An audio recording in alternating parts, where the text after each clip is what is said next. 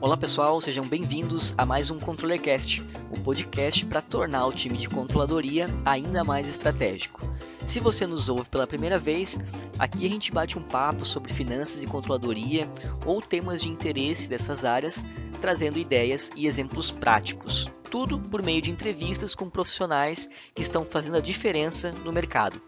No episódio de hoje, nós vamos falar sobre valuation, o processo de avaliar o valor de sua empresa, seja para venda ou fusão do seu negócio, e também para auxiliar em algumas tomadas de decisão importantes aí na operação. Para isso, hoje a gente convidou o Rodrigo Garcia, que é diretor técnico da Investor Consulting Partners e um especialista sobre valuation. Olá, Rodrigo, seja bem-vindo ao ControllerCast. Obrigado por ter topado estar aqui com a gente. E para começar, como de praxe aqui nos, nos nossos episódios, eu vou te pedir para que você se apresente aí de forma breve para os nossos ouvintes conhecer um pouco mais aí da sua trajetória. Olá, Daniel. Agradeço o convite para participar do ControlleCast e poder falar um pouco mais desse tema que faz parte do dia a dia aqui da Investor Consulting Partners, né? Para quem não me conhece ainda, me chamo Rodrigo Garcia.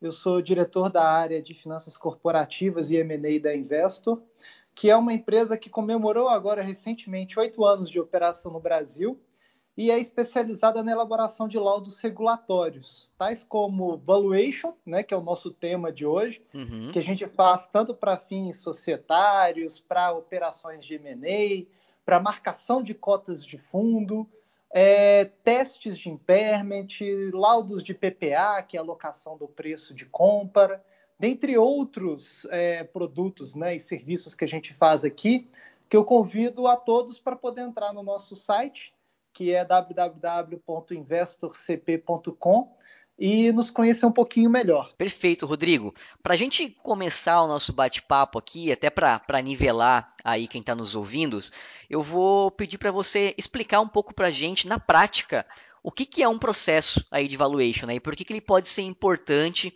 aí para as empresas que estão nos ouvindo. Perfeito.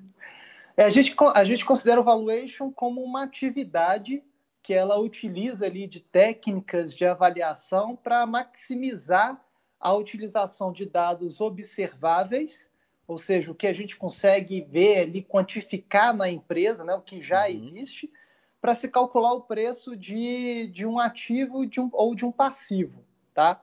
Ele é muito utilizado em operações de, de M&A ou qualquer outra negociação de venda de ativos ou passivos de forma isolada. E o objetivo do valuation, ele é nesse, pra, quando é para esses fins, né, de negociação, ele ajuda a reduzir o embate na percepção de valor entre as partes. Ou seja, vamos colocar aí numa análise de numa operação de M&A eu vou ter ali um comprador e um vendedor. Eu vou ter, de um lado, o vendedor querendo aumentar o valor da empresa, nem só querendo aumentar o valor da empresa, às vezes ele pode ter até uma percepção diferente de valor da empresa, uhum. e o comprador querendo ali ver também uma percepção que pode ser uma outra da companhia. Exemplo, vamos supor numa indústria brasileira né, que o empresário está fazendo a venda dessa indústria. Só que recentemente ele investiu no parque industrial. Para ele, muito provavelmente, o valor da companhia vai estar tá ali naquele parque industrial que ele acabou de, de otimizar, que ele acabou de investir. Ele gastou tempo para fazer, para fazer essa otimização, para fazer essa adequação, e está num parque moderno, né? Uhum. Então, provavelmente aquilo dali é um valor para ele. Na outra ponta, a gente tem um comprador que vamos colocar nessa, nesse nosso exemplo aqui, um comprador que é internacional, fora do Brasil, né? que está querendo entrar aqui no Brasil, que já possui um parque industrial fora muito grande, muito moderno, uhum. que conseguiria até produzir parte da, do necessário para atender o mercado brasileiro, mas o que ele quer mesmo é entrar no Brasil. E às vezes a compra de uma companhia que já está estabelecida aqui no Brasil faz sentido porque, além de conhecer já todos os trâmites brasileiros, né, toda a burocracia brasileira e as leis, ele já tem um certo nome. Então, para esse cara de fora, para esse comprador, o valor pode estar na carteira de clientes, claro. pode estar na marca. Então, esse embate entre percepção de valor, ele é complicado, né? Então, de um lado eu tenho uma, uma pessoa olhando carteira e olhando marca, do outro eu tenho um que está olhando o parque industrial, uhum. que às uhum. vezes não faz sentido nenhum para outro, outra ponta. Então, valuation ele serve para poder maximizar essas, essas percepções de valor e chegar num ponto em comum. Né? Um outro ponto de vista que a gente utiliza bastante aqui também do valuation é para fins estratégicos, que ele pode utilizar aí para tomada de decisões em diversas situações, né, que a gente pode utilizar. Perfeito. É justamente agora nesse ponto final aí que eu quero pegar o teu gancho para a gente aprofundar um pouco mais, né? Uhum. Ah, eu até entendi o conceito, mas muito bacana essa visão que tu trouxe aí de alinhamento de expectativa mesmo, né? Que eu não estava tão familiarizado, mas uhum. de fato faz todo sentido. E agora entrando justamente, Rodrigo, na vertente de, beleza, a gente entendeu que grande parte do valuation ele faz todo sentido quando a gente está participando de um processo de merging acquisition e os demais, né? Como que ele pode ajudar em outras tomadas de decisão? Que tipo de tomada de decisão um valuation pode me ajudar aí na empresa? No processo, então, do, do M&A, né, que é o clássico, ou mesmo é, compra ou venda de ativos isolados, ativos ou passivos de forma isolada, que também é empregado o valuation, esse processo né, de valoração de um ativo, de um passivo ou de uma empresa, né, de uma atividade empresarial, ele exige ali uma análise de diversos fatores históricos da empresa, que combinado com uma análise de mercado, ele pode resultar em premissas que podem ser significativas ou não na geração de valor para a companhia. E outras premissas que não são tão relevantes assim. Então, a gente utiliza muito o valuation, né? Tem alguns clientes aqui que nos pedem para fazer o valuation para poder analisar quais são as premissas que geram valor para a uhum. companhia. Ou seja, na tomada de decisões estratégicas ali da empresa, na hora de traçar um plano de ações, quais são as direções que eu vou passar para os meus executivos, né? Ou para os meus gerentes? Quais são as premissas principais que a gente vai tomar daqui para frente para aumentar o valor para os acionistas ou para os cotistas das empresas, né, da, da companhia. Então, nesse caso, essa análise é feita daí com base no mercado, porque no primeiro ponto você comentou que teve um alinhamento de expectativas ali, né, em grande uhum. parte entre o comprador e o vendedor. Quando você uhum. faz esse trabalho, daí você olha para o mercado específico que está aquela empresa? Sim, sempre vai ser né, uma análise do que a empresa já tem hoje, ou seja, de um fato histórico da empresa. E aí a gente vai olhar como que o mercado percebe o que essa uhum. empresa tem hoje, ou como que essa empresa reage ao mercado, para a gente poder definir premissas. Né? Em cima dessas premissas, a gente pode fazer diversas análises. Eu posso fazer uma análise de múltiplos de valores, eu posso fazer uma análise de fluxo de caixa descontado da empresa, onde eu vou pegar essas premissas e projetar o fluxo de caixa. Eu posso fazer até o valor do patrimônio dessa empresa com base ajustado a valor de mercado de hoje. Enfim, tem uma série de metodologias ali que podem ser empregadas para poder chegar no que a gente chama de valor justo uhum. da, da empresa. Tá? Então, esse processo de comparar o que a empresa tem hoje com o que o mercado vem fazendo, ou o que a empresa tem hoje, como ela reage ao mercado, isso traz, isso é muito rico para a empresa, uhum. né? Porque, vamos lá, vamos sair um pouquinho do M&A vamos do ponto de vista de decisão estratégica. Isso auxilia os gestores, né, ou os executivos, analisar se a empresa ela está seguindo um caminho como o mercado vem seguindo, ou seja, determinar um benchmark e ela acompanhar esse benchmark, ou ela mesmo vê que o plano estratégico dela pode focar em premissas que não fazem, não geram tanto valor assim para a companhia, ou seja, no final você está desperdiçando tempo, porque no final o que o acionista, né, o que o cotista quer é que o valor da empresa aumente, né? que Sim. gere mais negócios. E tem alguns clientes que utilizam isso aqui, né? utilizam valuation, até para fazer como métrica de avaliação de executivos de empresa, uhum. que aí é o, famoso plano de stock options, né? que é feito também mais dentro dessa linha também, ou seja, o quanto que o meu executivo consegue gerar de valor para a companhia, uma vez que ele tem que gerir todas as áreas né, do, de uhum. forma em conjunto. E essa gestão disso aí vai vir com base nas premissas que ele vai determinar para cada área do que deve ser feito e que gere valor para a companhia. Perfeito, Rodrigo. Agora, detalhando um pouco mais aí a, a, prática mesmo, como que são feitos esses cálculos de valuation? Existem aí métodos padrões para se realizar isso? Quando optar por cada método? Explica um pouco melhor isso para gente. Tem sim, Daniel. O tema né, do, do valuation ele é tratado no pronunciamento contábil que é denominado como CPC 46 do valor justo, onde são colocados lá no CPC 46 46, três abordagens técnicas de avaliação, tá? Três técnicas de avaliação. Ele fala na primeira, né, a primeira técnica que ele coloca é a abordagem de mercado. Essa abordagem de mercado, ele vai vir, é, ele fala que o preço e as informações são, são vindas de acordo com o mercado, uhum. idêntico uhum. ou comparável. Então, a gente vai utilizar ali comparação, uma das, das dos métodos que a gente pode utilizar é a comparação direta, onde eu vou ter múltiplos de transações comparáveis, ou seja, eu vou ver uma empresa que é muito parecida uhum. com a minha empresa, só que essa empresa que eu estou comparando ela já foi vendida. Então, eu vou considerar que aquele valor que foi pago para ela possivelmente vai ser o valor que seria pago para a minha empresa certo. numa venda tá? E aí a gente pega um múltiplo, ou múltiplo EBITDA, múltiplo faturamento, enfim. Quantas vezes aquele múltiplo é, expressa o valuation da, da, da companhia.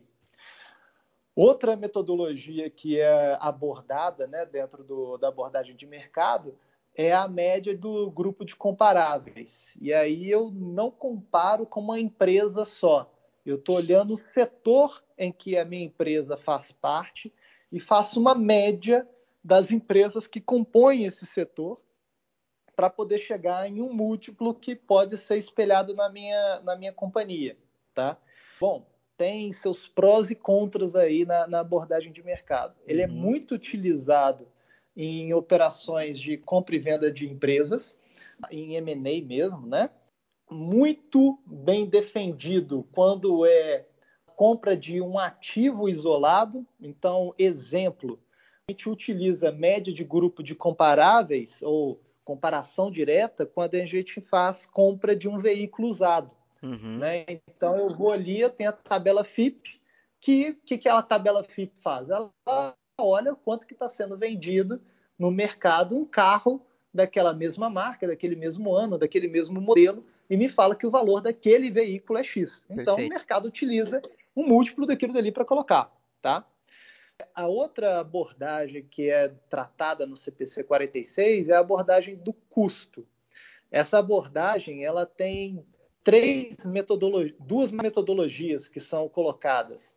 Uma é a avaliação a valor contábil, aonde a gente vai pegar o, o, book value que a gente chama, né? Ou seja, eu vou pegar o valor patrimonial lançado contabilmente na empresa. Então eu vou considerar que ah, o valor da escriturado lá pela contabilidade é o valor da companhia mesmo, tá? Essa avaliação ela é utilizada mais em empresas, quando a gente está falando de M&A, em empresas que não geram mais caixa, que estão por algum motivo paralisadas e que o que vale ali no final mesmo é o valor dos seus ativos, que já podem estar depreciados de uma certa forma, ou que fazem só sentido se tiver em conjunto, eu não consigo fazer uma venda separada daqueles ativos, enfim, é utilizado nesses casos.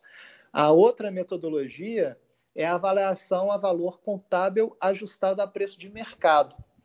Essa avaliação a valor contábil ajustado a preço de mercado, ela já é mais utilizada para alguns fins legais, tá?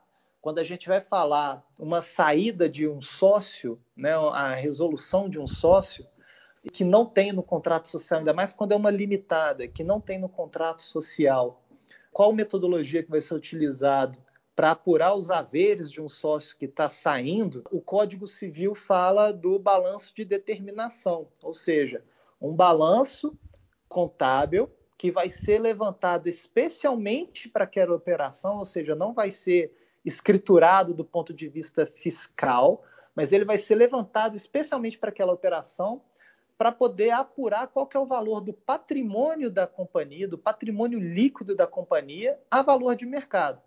Nessa, nesse tipo de avaliação, a gente vai pegar ali é, avaliação dos ativos monetários, avaliação dos ativos não monetários da empresa, ou seja, eu vou pegar todo o, todo o, o imobilizado da companhia, vou fazer uma avaliação desse imobilizado a valor de mercado, né? E isso tem as regras lá pela NBR 14.653, é, fala como avaliar esses ativos imobilizados.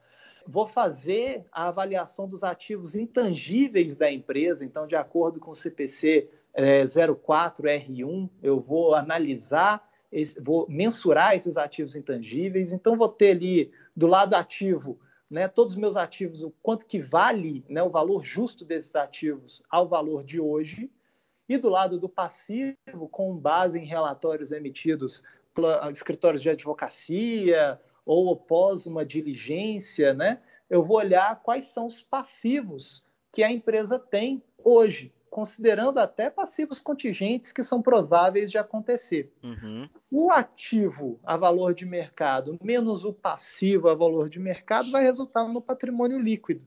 E esse patrimônio líquido é o que vai dar o valor da companhia ajustado a preço de mercado. E a última abordagem que é tratada no CPC 46 é a abordagem da receita.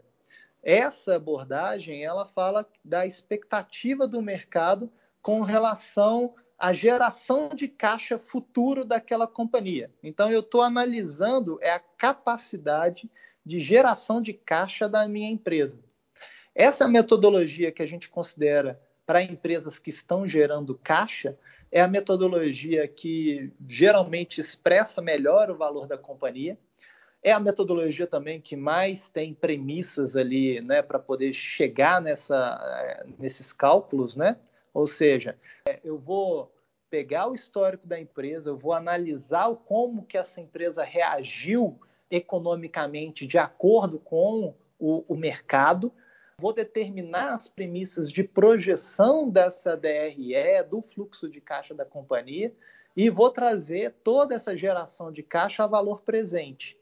Ou seja, a empresa vale o quanto que ela realmente tem hoje, que é capaz de gerar caixa de acordo com a economia, né, com a uhum. evolução uhum. da economia, tá? Então essas são a, as três abordagens ali que o CPC 46 trata quando fala de valor justo.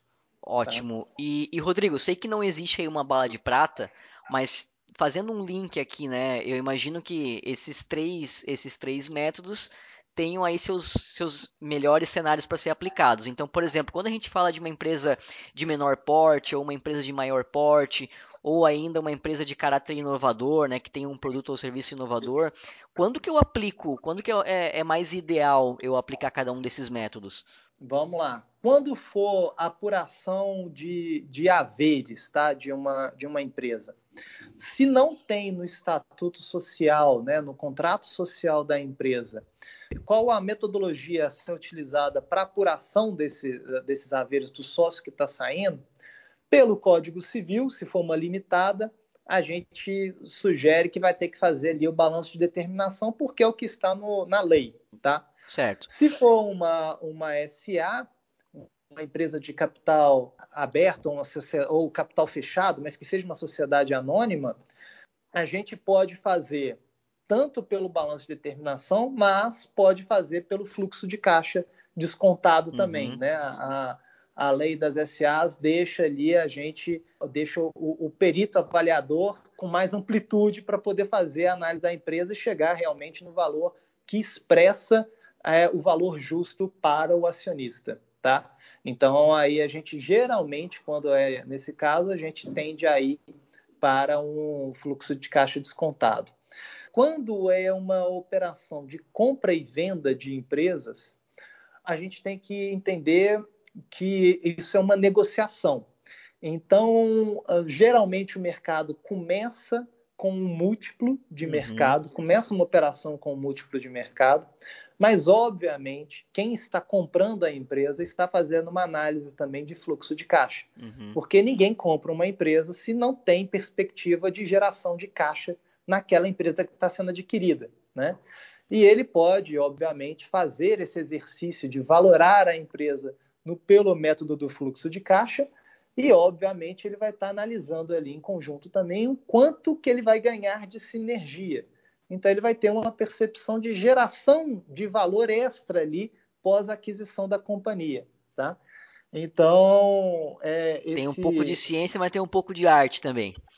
Tem. Então, o que a gente fala, M&A, quando a gente está entrando na operação de M&A, é negociação pura, não Sim. tem muita metodologia. A gente uhum. utiliza da, das, das, metodologias para poder nos nortear claro. como que vai ser a negociação. Né? Se eu estiver do lado de quem está vendendo, a gente mostra para ele que provavelmente vai ser um múltiplo de mercado e a gente vai colocar para o comprador mais artifícios para poder mostrar que a empresa vale mais né, do que o, o múltiplo de mercado que está ali por diversos fatores. E quando a gente está do lado do comprador, a gente está analisando a empresa, o valor justo da empresa que a gente quer comprar é, de acordo com o fluxo de caixa. Obviamente, a gente vai analisar também a, a valor de mercado para poder começar essa negociação e também mostrar para o nosso cliente que quer comprar o quanto que essa empresa, né, que ele está pretendendo adquirir, o quanto que ele pode ter de ganhos de sinergia e gerar um valor até maior do que o valor que ele está pagando hoje pela companhia, tá? Então é feito nessa dentro dessa forma, tá? E quando a gente fala, quando você, você abordou ali de caráter inovador, quando a gente fala de startup, aí o, a, a negociação é totalmente diferente. Eu estava é. até agora com, com um cliente que ele é investidor de um fundo que investe em startups uhum. e ele está fazendo a venda da empresa dele. Ele falou, cara, se a gente pegar o valuation que você fez da minha empresa, uma empresa de 15 anos de mercado, consolidada no mercado, e fizer um múltiplo e comparar com quanto que eu tenho pago nas startups, é uma loucura. A startup vale muito mais do que a minha empresa. Sim. Então, qual que é o sentido disso? E aí é, é, diferente mesmo. Startup geralmente ela é avaliada, é, tem a metodologia do Venture Capital, tem a metodologia do Balance Scorecard, mas a ideia ali é que eu estou vendendo para um investidor a possibilidade dele participar de uma companhia nova uhum. que tem uma inovação ali né, na, na, no seu DNA, algo de novo no mercado, e que, se der certo, é, vai fazer com que aquele investimento que ele fez agora cresça numa velocidade, se rentabilize numa velocidade muito superior ao que ele teria se ele tivesse investindo numa empresa mais madura. Isso porque a escala que uma startup tem é muito maior, é uma escala de crescimento é muito maior do que de uma empresa consolidada. Porém, também é risco. Né? Uhum. Né? Então, o investidor de startup é um investidor que está mais acostumado com risco e tanto que ele paga para ter essa, essa posição ali de privilegiada de poder participar é, em algo que possa crescer rápido, né? Sim, não, per perfeito, Rodrigo. A gente aqui na Atriz já participou de alguns desses processos aí, e é, e é bem como tu falou mesmo, é, muito, é muita negociação, né? Porque uhum. tem, tem, tem, a parte da ciência para nortear aí, mas me lembra muito aquele meme da Nazaré, sabe? Que fica aqueles cálculos é. na cabeça dela, assim. É. no final das contas, vai muito da negociação mesmo. É isso ah, mesmo. E, e, Rodrigo, o que eu queria comentar contigo agora, você falou aí de vários pontos regulatórios mesmo do processo de valuation, né? E queria entender de ti uhum. se esse processo ele pode ser feito aí dentro de casa, né? Se eu tenho aqui uma, por exemplo, uma área de controladoria, tenho uma área de contabilidade, quais são os riscos de fazer esse processo aí dentro de casa? Eu vou até utilizar uma pesquisa que já foi feita aí pelo Damodaran, que Ótimo. hoje é o, é o papa da, da nossa área aqui sobre valuation, né? Ele fala o seguinte: que toda vez que você vai fazer uma avaliação, você está ali, você uh, entra no processo já com uma incerteza qual metodologia que é que vai expressar melhor a, o valor da minha companhia, né? você pode ter um viés ali de operações que você já conhece e ali falar, pô, o meu concorrente foi vendido a 10 vezes a receita, eu também tenho que valer no mínimo 10 vezes a receita, né? E a outra também, quando você tem o, o, o, dono da empresa, que ele já tem mais conhecimento ali da, das metodologias e tende a fazer a, a avaliação ao fluxo de caixa, ele pode cair também na falácia da quantidade de informações uhum. que ele vai ter acesso e utilizar e, e ficar criando muitas premissas. E ali o que era para ser uma otimização dos dados observáveis, você começa a colocar muita incerteza na projeção. E o que é incerto fica complicado para poder determinar um valor uhum. justo, né? Então, assim, é, tem muita empresa que faz dentro de casa, mas quando vai para uma operação de M&A, geralmente ele tende contratar um advisor. Toda vez, aí eu vou falar dentro aqui da Investor, tá? Antes da gente começar um processo de valoração, seja para fins de M&A, seja para fins societários, a gente analisa no primeiro momento qual que é a percepção de valor que aquele que o nosso analista tem antes mesmo de começar a operação. E a gente mapeia isso, tá? Depois, a gente começa a fazer a análise dos números da, da companhia e faz uma análise crítica mesmo do histórico da companhia. E aí ali também vai ter uma outra percepção. Pô, essa empresa até que é interessante, ela pode fazer até sentido. Né? Às vezes eu, eu comecei a minha análise achando que o mercado não era bom e me surpreendi com os números que ela está colocando. Uhum. A gente também mapeia esse ponto. Depois a gente tem uma outra área que vai fazer a análise de mercado. E aí essa, ela vai fazer isenta da percepção do analista que fez a análise histórica, tá? Quando a gente junta essas duas áreas e já mapeou a percepção do analista com base nessa, né, no, no, que ele nos relatou, a gente minimiza o risco uh, de trazer para o laudo percepções do próprio analista, uhum. tá? Ou seja, a gente tem um, um, processo mais fidedigno ali da, da operação. Outro ponto é que como a gente trata né, de, dessas operações no nosso cotidiano, a gente está mais acostumado também a perceber o que, que é factível e do que, que não é factível dentro, hum. dos, dentro do, dos resultados que a gente encontra. Sim. Né? Ou seja, tem muito cliente e fala com a gente, e é, e, e é fato mesmo, é, botar na planilha é qualquer um bota. Planilha aceita né? tudo, né? Planilha aceita tudo, né? O cálculo também ele vai vir de dados que vão aceitar tudo, uhum. né? O que cabe a gente como advisor é ficar questionando, né, ou como avaliador, é ficar questionando o nosso cliente o tempo todo de. Vou dar um exemplo aqui. Tem cliente, existe uma, uma mágica, tá, Daniel, que acontece toda vez que o cliente quer fazer a venda da sua companhia. Hum. Esse cara apresenta aí dos últimos três anos queda de faturamento, a margem ou se mantém ou vem caindo, a margem EBITDA, e por algum milagre, que eu chamo milagre do M&A, nesse ano que eu estou fazendo a avaliação, o, o EBITDA sobe, as margens estão né, tão uhum. boas, a projeção de faturamento, cara, três anos é por causa do, da crise de mercado, né? Os últimos cinco também. Sim. Mas, enfim, agora ela vai crescer 20% na receita, 30%. E ali a gente fala com o cliente: olha, é factível mesmo? O que, o que, que você tem feito para poder sustentar essa projeção que você no, nos passou? Né? E aí a gente vai fazendo uma série de perguntas para poder até mostrar para ele que às vezes está meio que exagerado a, a, a, premissa que ele nos passou, né? Uhum. E, e que vale a pena fazer uma adequação, porque a pior coisa que tem é você mostrar um valuation para um comprador determinar, né, fechar uma negociação com base nesse valuation. Quando é fluxo de caixa, então é pior.